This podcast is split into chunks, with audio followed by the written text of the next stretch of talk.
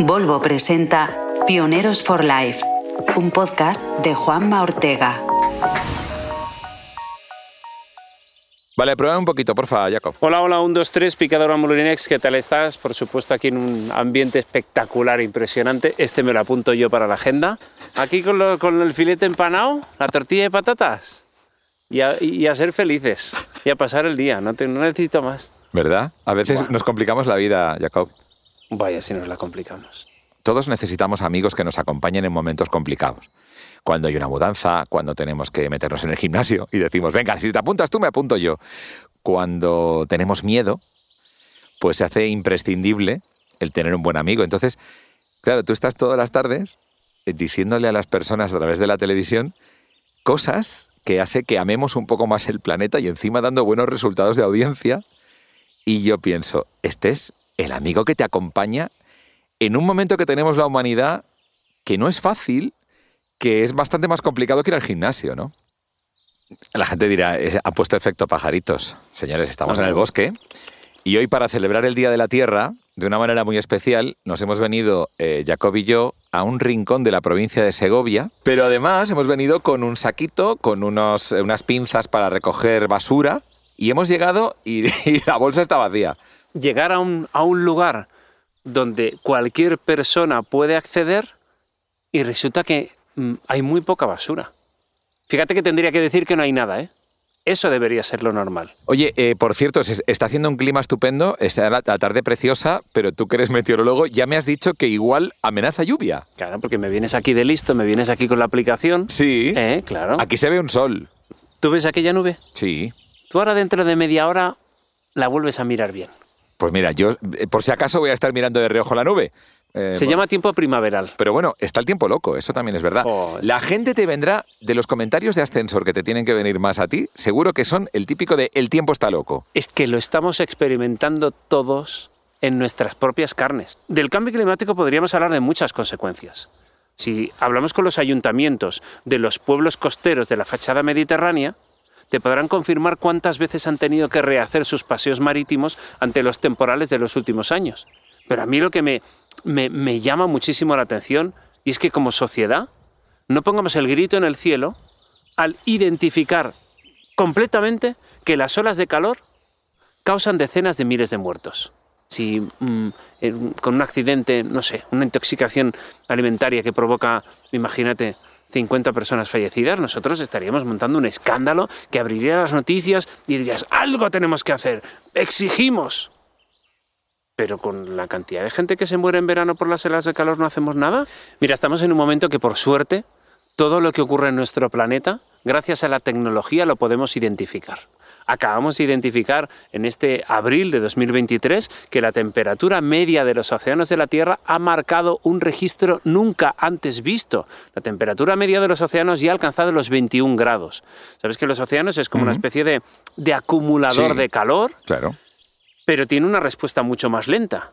Y ese es el gran miedo de los científicos, que está acumulando calor y cuando empieza a soltarlo vamos a ver qué pasa, porque de momento sí sabemos que el agua de los océanos está reteniendo gran parte de esta subida de las temperaturas. ¿no? Esto lo vemos vía satélite. También hemos visto como el niño ha empezado a aparecer frente a las costas de Perú y de Ecuador con, con anomalías de temperatura de 6 grados. Atención, fíjate lo que te voy a decir. Mm, ¿Cómo vamos a catalogar en 2024 cómo ha sido este 2023? Y ya verás en 2025 cómo catalogaremos que ha sido 2024. Porque diremos que han sido años muy cálidos, extremadamente cálidos, que estarán en el podio de los años más cálidos, y en parte porque tenemos fenómeno del niño, el que están haciendo ahora. Las noticias sobre las temperaturas y el calentamiento global, te puedo decir que durante los próximos meses y durante los próximos años, inmediatos, a muy corto plazo, volverán a estar en primera página porque vamos a ver datos extremadamente llamativos. No, no, cada vez son más acertadas las predicciones meteorológicas. Yo lo sé porque cuando las poquitas veces que cojo la avioneta, oye, lo aciertan, pero, pero bueno, cada vez más. O sea, realmente se ha avanzado, la tecnología nos ayuda a tener ya no solamente información sobre el cambio climático, sobre el tiempo también. Es que tú que eres piloto lo, lo- lo experimentas Sí, sí. y fíjate lo importante que es para ti la eficacia de una previsión meteorológica. ¿Cómo puede condicionar para ti ese momento mm, seguramente de ocio? pero hay mucha gente que su trabajo depende de las condiciones meteorológicas, y no te digo de las climatológicas. Es decir, el mundo de la agricultura se está beneficiando ya de las previsiones a medio plazo de la efectividad que nos empiezan a decir cómo va a ser esta primavera. Pero lo que sí es evidente es que las previsiones a corto plazo son cada vez más eficientes. Yo siempre digo como broma, a mi compañero José Antonio Maldonado, de Televisión Española, en los años 80 le preguntaban, oye, ¿el domingo va a llover? Y José Antonio se echaba ahí la perolata para explicar si el domingo iba a llover. A nosotros que nos preguntáis ahora, oye, el domingo en la calle Pepito Pérez número 33 a las 6 de la tarde que voy a celebrar una, una comunión, ¿Va a llover? Claro, no, no, No. ¿Pongo una carpa o no la pongo? Porque tiene un límite de resistencia de 60 kilómetros por hora. ¿Lo vamos a superar? Cuando tienes que hablar de probabilidad de... No probabilidad de precipitación, pero sí la probabilidad de escenarios. Esto nos pasó con Filomena. Cuando tuvimos que hablar de pronosticar Filomena, había escenarios que nos decían que efectivamente podían caer más de 50 centímetros de nieve en la ciudad de Madrid. No eran los escenarios más probables, pero estaban. Y los hombres del tiempo, antes de fin de año, ya dijimos, cuidado con la configuración atmosférica que se está dibujando a partir de Reyes. Pero también te voy a decir, a nivel particular, yo cuando llegué a Prado del Rey ese viernes por la mañana, yo a los compañeros les dije, todos los que podáis, reservad un hotel en Ciudad de la Imagen, porque de aquí no vamos a salir esta noche. Y me decían, "Ah, ¿qué?". Eh, si no recuerdo mal, 40 personas pasaron la noche en Prado del Rey, en las instalaciones de televisión española, de aquel viernes aquel sábado, porque no pudieron salir de Prado del Rey.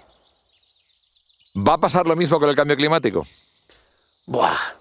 Que yo te puedo poner ahora aquí encima una serie de escenarios catastrofistas que no me negarás que tiene cierto morbo. Bueno, a mí ya no, ¿eh? No. A mí no me hace gracia ya el tema, sinceramente. Y hay mucha gente que está harta de catastrofismos ecológicos, ¿eh?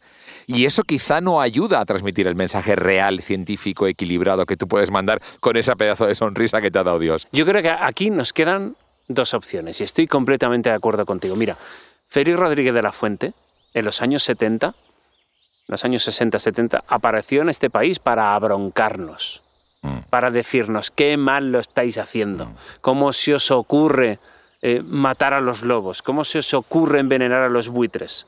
¿No os dais cuenta del papel que juega la naturaleza? Necesitábamos a alguien que nos abroncara. Ahora no. Ya no soportamos la bronca. Estamos ya en un momento en el que sinceramente poco podemos hacer. Claro. O sea, el cambio climático está aquí, ya tiene sus consecuencias. Seguramente durante los próximos años esas consecuencias aún serán más graves. ¿Cuál es la clave de todo? Yo creo. Es que nos tenemos que adaptar. Es una oportunidad. Mm. ¿Vale? Nuestro entorno está cambiando, sí. Pero con la cantidad de tecnología que tenemos, ¿no vamos a ser capaces de adaptarnos a una subida de las temperaturas? Por favor, no seamos hipócritas. Aquí tenemos capacidad para adaptarnos. Hay otros países que no la tienen, pero nosotros sí la tenemos. Y posiblemente la tecnología que desarrollemos aquí sea una fuente de inspiración y un ejemplo para países más pobres que no tienen esa capacidad de desarrollo. A mí me parece que estamos delante de una oportunidad. Tenemos la capacidad de adaptarnos. Vamos a aprovecharlo. Porque encima, en ese proceso de adaptación, posiblemente podamos tener una mejor relación con nuestro entorno. Nos demos cuenta de el daño que hemos causado hasta ahora, por qué lo hemos causado. Y seguramente que podremos vivir de una forma un poquito más pacífica. Por lo menos nos vamos a sentir mejores con nosotros mismos y con nuestros hijos y con nuestros nietos, que son los que no merecen recibir el maltrato que nosotros le estamos dando al medio ambiente. Mira, han llegado un montón de mensajes, dijimos en las redes. Oye, si alguien le quiere preguntar algo aquí a Jacob, y han llegado, han llegado Ay, preguntas. ay, madre. Hola, buenas, Jacob. A ver, eh, los pájaros saben cuándo va a pasar algo y huyen. ¿Eso quiere decir que son más listos que nosotros? Y luego también, ellos eh, saben perfectamente cuándo va a llegar una tormenta y hoy es que no fallan. Entonces, eh, ¿tú crees que son buenos meteorólogos? Venga, muchas gracias. hay una, mm, una postura de, de- de vida, de comportamiento con la naturaleza que me parece interesantísima, que es la biomímesis. Y es una filosofía de vida que nos dice que cualquier reto que tengas, si buscas respuestas, la vas a encontrar en la naturaleza. Cualquier cosa que te ocurra. Hmm. Ya, ya a- lo ha inventado la naturaleza. Ya lo ha inventado la Claro, naturaleza. claro. ¿De qué están hechos muchos de nuestros edredones? De plumas, claro. De plumas, Claro. que son capaces de retener el calor, que es lo que han hecho los animales de una forma natural. En la naturaleza encontramos las respuestas. Y por eso, fíjate, nuestra amiga nos decía, ¿los pájaros son buenos meteorólogos? Por un lado, yo le diría, no, no sé si son buenos meteorólogos, pero lo que no puedo dejar de hacer es mirarles. Mirarles para ver qué es lo que hacen. Y si aciertan el tiempo, ver cómo lo hacen y por qué lo aciertan y ver su comportamiento y aprovechar ese recurso para poder prever mejor el tiempo. Si sabemos que los animales tienen ese privilegio y que muchas veces en los animales encontraríamos la solución a muchas enfermedades que nos afectan, ¿qué derecho tienes tú como ser que vives en este planeta? ¿Qué derecho tienes tú moral a destruir tu entorno? Claro. Cuando muchas veces decimos, em, no, deb- debemos proteger el planeta. ¿Qué puñetas? ¿Qué, qué- el proteger el planeta? El planeta ya se, ya se protege por sí mismo. El planeta ha convivido con condiciones muchísimo más duras que las que nosotros les podamos ocasionar durante los próximos años. Este planeta ha llegado a estar cubierto de hielo de forma completa. Y ha sobrevivido. Y varias veces. Claro. El planeta sobrevivirá. Lo ha hecho con temperaturas mucho más altas, mucho más bajas, con concentraciones de dióxido de carbono muchísimo más altas que las que nos anuncian los escenarios de cambio climático. Y el planeta ha sobrevivido. Nosotros no estamos aquí para salvar el planeta. Nosotros estamos aquí para, en todo caso, salvarnos a nosotros mismos viendo nuestro planeta, estimándolo. A los chavales jóvenes, todos ya saben que tienen que reciclar, los efectos negativos sobre el entorno que causa eh, sus acciones. Vale, muy bien, están muy mentalizados, lo han estudiado en el cole, se lo han dicho. Pero ¿sabes qué les pasa a los chavales jóvenes? Que los traes aquí y no saben qué es esto. No saben qué árbol es este. No saben qué pájaro es el que estamos escuchando. No son capaces de identificar la rapaz que ahora mismo está, está volando por ahí al fondo. Nuestros abuelos habían tenido muchísima relación con el medio ambiente y tenía mucha estima por el medio ambiente. Esto es como una relación de pareja. Tú cuando conoces a alguien, empiezas a valorar cómo es como persona. Una vez lo valoras, mm, agradeces todas esas virtudes. Disfrutas de esas virtudes.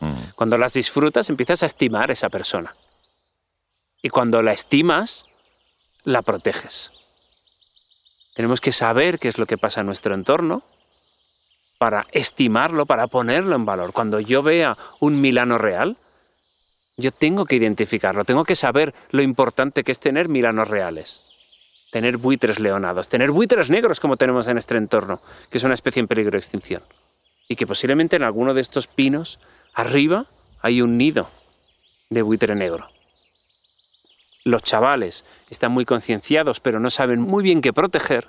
Y nuestros abuelos sabían qué cosas había en nuestro entorno, pero no sabían que tenían que protegerlas. Tengo aquí una, otro mensaje. Este, este, igual, este igual te gusta. Hola, buenas, Jacob. Mira, yo lo del cambio climático no me lo creo. Me caes bien, pero es que no me lo trago. Y me llaman negacionista por ello.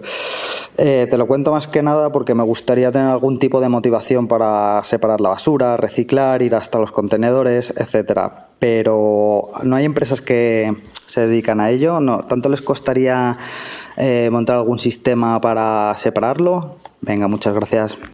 Bueno, lo que no podemos poner es al mismo nivel las conclusiones de centenares de miles de estudios con lo que diga alguien, podría decir un señor, pero bueno, Se lo ha pensado un señor alguien. que utiliza razonamientos tan absurdos como que el planeta ha tenido concentraciones de dióxido de carbono superiores a las actuales. Claro que las ha tenido. Por eso no salvaremos el planeta. Nos tenemos que salvar a nosotros mismos. El problema que tenemos es que con concentraciones de dióxido de carbono muy inferiores a las de otros momentos en el planeta, provocaremos grandes desastres en las costas de países muy pobres que no tienen forma de combatirlo. No es una cosa que, que transforme nuestra atmósfera de un día para otro, es una evolución. Por eso cuando hablamos de clima utilizamos periodos de 30 años, Necesitamos compararlo, es lo normal. Esto es como, eh, ¿cómo te diría? Es como cómo eres como persona y cómo te encuentras ese día. ¿Tú cómo eres, Juanma? Tú eres un tío amable, tú. amable, es un Sí, tío optimista, sí. enérgico, Pero puedes pillarme en un mal currante, día. pero te puedo pillar en un mal día es. en el que estés de Claro. mal humor, que no tengas ganas de Claro. trabajar y Sí, que no quieras ver a nadie. Exacto. Y claro, no puedes interpretar cómo es la persona por cómo le pillas ese día. Ahí está. Entonces, Lo típico. Eso es como el clima y el tiempo. Lo que quiero decir con esto es que una cosa son los cambios que se puedan producir en la atmósfera a medio plazo y la otra son los problemas medioambientales que generamos de forma automática. Si yo quiero reciclar o quiero quitar plásticos de la naturaleza, estoy haciendo acciones que tienen un resultado inmediato.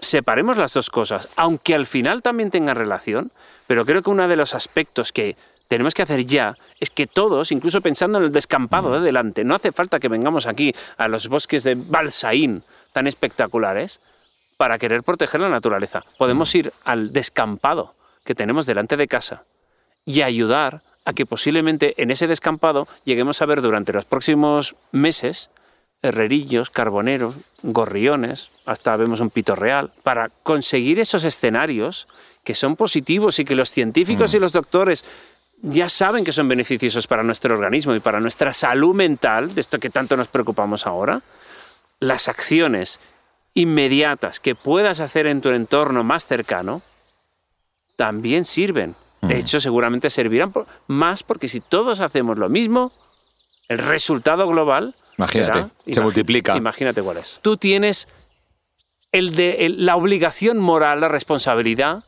de ese recurso, intentar aprovecharlo al máximo. Y si tú tienes papel en casa y ese papel todavía se puede aprovechar, está en tu responsabilidad destinarlo a un lugar donde se pueda aprovechar.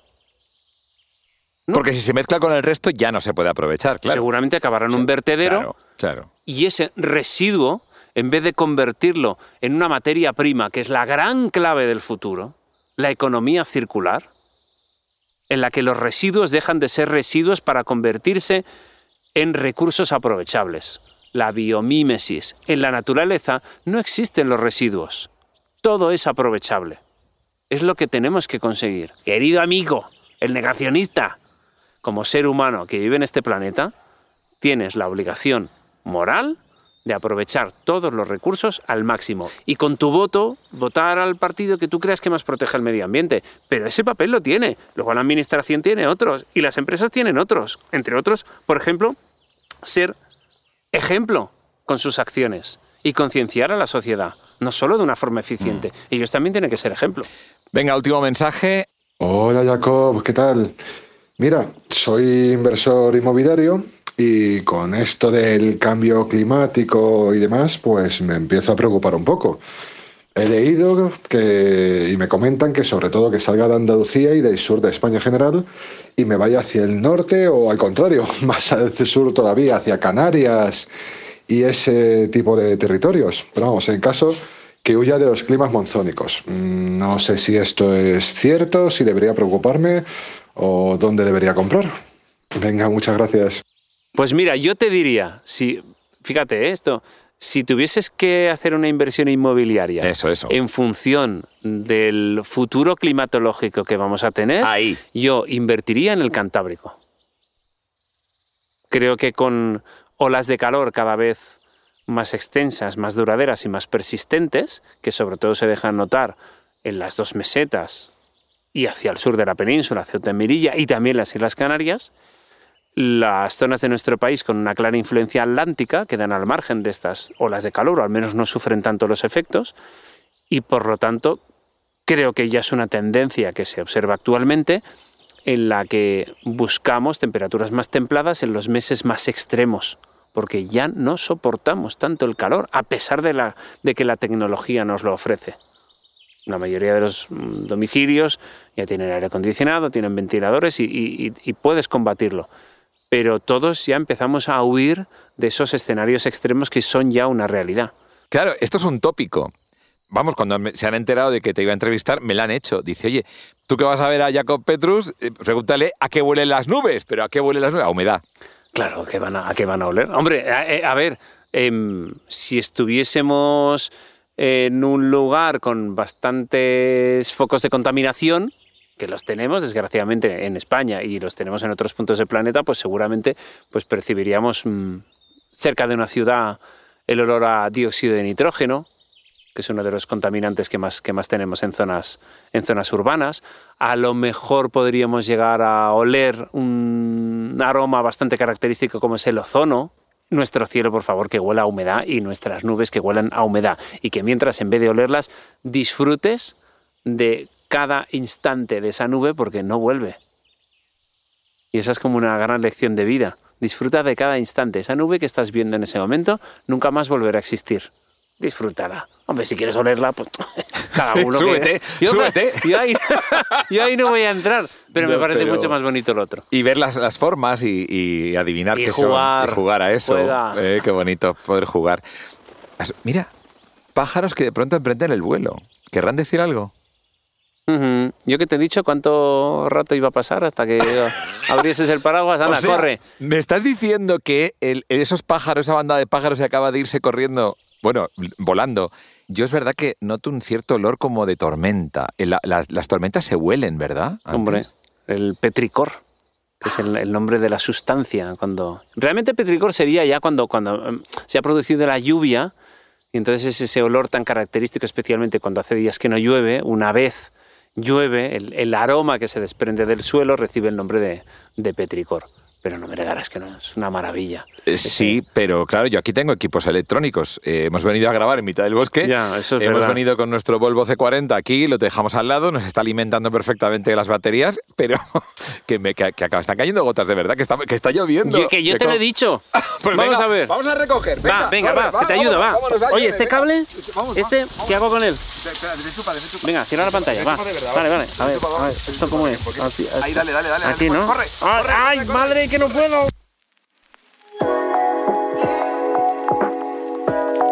Bueno, te voy a contar de qué va el siguiente capítulo, pero antes quiero decirte que esta fue mi entrevista con Jacob Petrus, ese amigo que te acompaña con una sonrisa en los momentos más complicados, y está claro que ahora estamos viviendo uno, pero todos, como especie.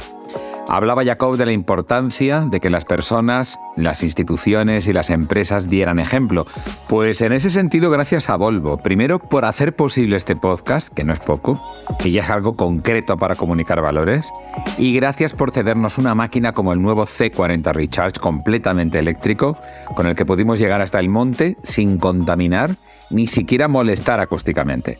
Y gracias también por su compromiso con el medio ambiente, que es algo real y que ha quedado claro con lo que han comunicado públicamente. Van a ser totalmente eléctricos en 2030, a conseguir la neutralidad climática en 2040 y ahora, con su nuevo sub totalmente eléctrico, el EX90, baten una vez más récords de seguridad para las personas, pero también para todos nosotros. Bueno, si has llegado hasta aquí es porque te ha gustado, así que esperamos tu valoración 5 estrellas si crees que las merecemos.